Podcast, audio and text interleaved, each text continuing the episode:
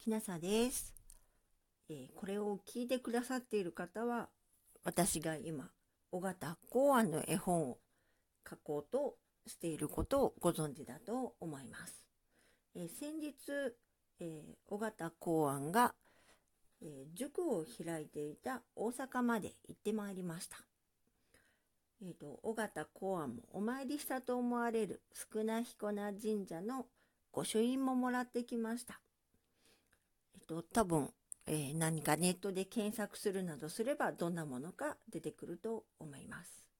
え少な彦名神社は薬の神様ですので、で周りに、え製薬メーカーがたくさんあります。少な彦名神社のえー、ハリコの虎というのも買ってきたんですけれども、えー、これは尾形考案の時代にコレラが、えー、大流行した時にコレラよけということで大ヒットしたそうです。で今はコロナよけで買っていく方が多いというお話でした。えっ、と当時、えコレラはいろんな漢字を当てたんですが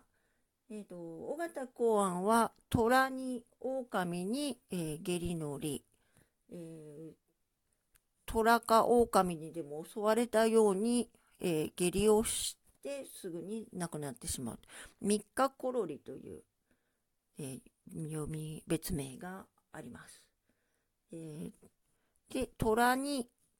え、虎や狼の字を当てますので、虎で対抗するということで、虎の張り子をお守りにしたようです。えー、今回は、えー、尾形公安に関連して、えー、少な彦な神社を紹介させていただきました。もしあなたの聞いていらっしゃるのが夜でしたら、よく眠れますようにおやすみなさい。